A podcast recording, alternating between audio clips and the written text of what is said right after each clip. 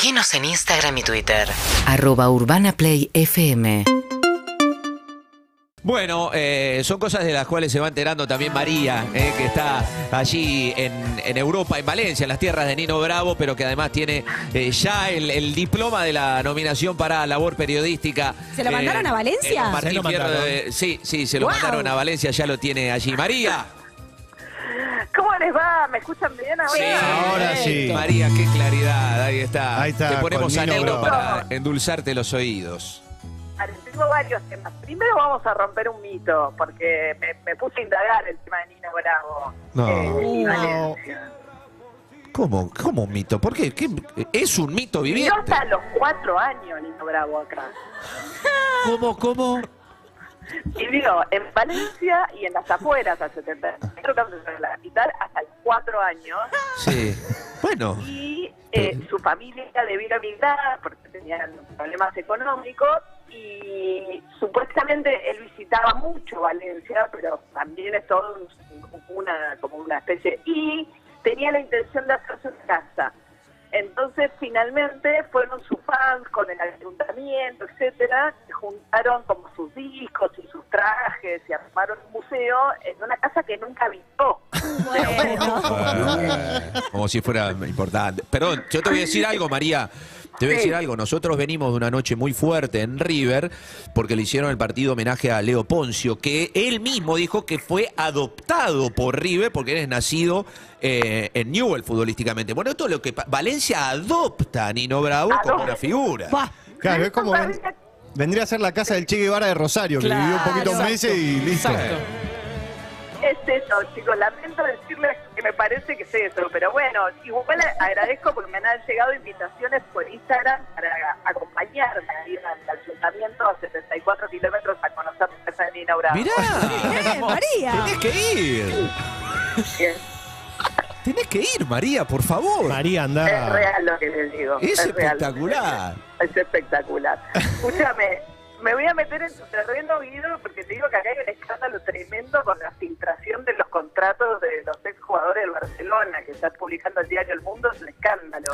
Sí, sí, sí. Bueno, esto es algo que en, en definitiva este, tiene algunas complicaciones. Primero por, por el tema del fair play financiero, es, este, es, un, es un problema que se den a conocer los contratos de los, eh, de los futbolistas. Le pega de lleno, obviamente, a la actual dirigencia, le pega de lleno en su momento a Messi. De Messi se, se dieron a conocer los números, este, en lo que bueno, algunos Sí. creen es una maniobra otra vez para, para ensuciarlo a, a Lionel, pese a que el presidente, a, Jo- a Joan Laporta, dijo este, públicamente en una entrevista que tiene un capítulo más Messi para, para volver a Barcelona. Así va, No. parece difícil igual. No, y ellos están diciendo que se están violando contratos de confidencialidad, que a ellos los perjudican. Ahora salió el de Piqué. Sí. Y no- algunas de las cosas más controversiales es que les garantizan, por ejemplo, que si los agarran este, problemas impositivos o les suben los impuestos, es el club ese que te- se tiene que hacer cargo. Pero Piqué, yo no sé si en el medio de un divorcio, va, no sé, supongo que habrá tenido acceso ya en el divorcio, pero eh, se convirtió en el central mejor pagado del mundo. y en cinco años ganó más de 142, 142 millones de, de euros en cinco años. Claro. El contrato de Piqué es una, es una locura. Una locura. Y hace pelear a todo con todo el mundo porque ponen a los audios donde él dice que quiere ganar más que Ramos. O sea, es como los Parsalí que son un escándalo. Sí, y además, eh, además con cuestiones internas de lo personal, porque hace, hace un tiempo nosotros ya lo, ya lo decíamos, eh, parecen tan amigos, eran, eh, son dupla de central de la selección de España, Sí. y sin embargo, por detrás, Piqué le decía a la dirigencia de Claro. Barcelona que quería cobrar más que. Sergio Ramos, que su Claro. compañero de saga. Tremendo. Bueno, y metiéndome un poquito con lo de David. ¿cómo va David? Están todos ahí, Rolo, Romy, saluda Buenas. a todos. Hola, María. Está Juli acá ¿Cómo están, también. Juli, ¿cómo va, María querida, ¿cómo estás? ¿Todo bien? Muy bien, Bien. felicitaciones. Bueno, muchas gracias, chicos. Les decía cuando no me escuchaban que, bueno, corresponde a, no sé, eh, algunos estaban y otros no. ¿eh? Eh, porque la labor periodística también tiene que ver con lo que hacemos en el programa, y pero bueno, así que nada. Este, ya, ya, ya iremos por el programa, que es un deseo también que tenemos. Claro que sí. bueno, escúchame, no, estoy, eh, me parece realmente eh, peligroso lo que está pasando con lo de la Corte Suprema de Justicia de la Nación. Es un absurdo, ¿no? Donde para lograr la ampliación hace una especie de loteo a los gobernadores para juntar los votos de los gobernadores, eh, en una circunstancia no tiene nada que ver que la Corte se amplíe. La Corte no tiene representación federal, ese es el Senado de la Nación. Digamos, Claro. la Corte es la última, la autoridad máxima del Poder Judicial. Mm. Eh, entonces, Esto tiene que ver- Lo que dice. María tiene que ver con que el proyecto finalmente divide el país en cuatro zonas y los nuevos miembros de la Corte tienen que proceder de esas cuatro zonas. Claro, es una especie de zanahoria, además es como un loteo bastante, ¿no?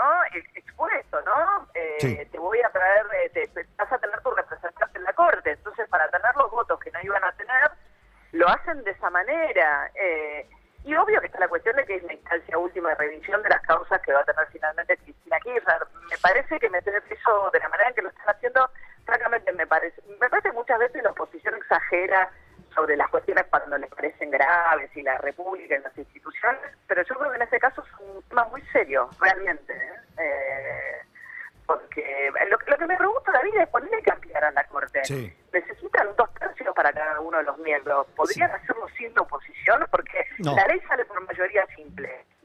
Sí, vos fíjate que hasta ahora este, falta nombrar un miembro de la Corte y desde hace casi dos años que no presentaron ni siquiera un pliego para nombrarlo porque no cuentan con el número, los dos tercios de los votos para poder nombrarlo, con lo cual imagínate nombrar 11 miembros. Bueno, no cuenta el acuerdo de Alberto y Cristina ahí, ¿no? Sí. Que le pasó, o sea, ellos deberían primero ponerse de acuerdo ellos. Yo lo que pienso es que si es una cosa más colectiva y negociada, pero igual necesitan dos tercios, o sea que sacan la ley con mayoría simple, la mitad más uno de los presentes, pero para las nominaciones van a necesitar dos tercios. Sí.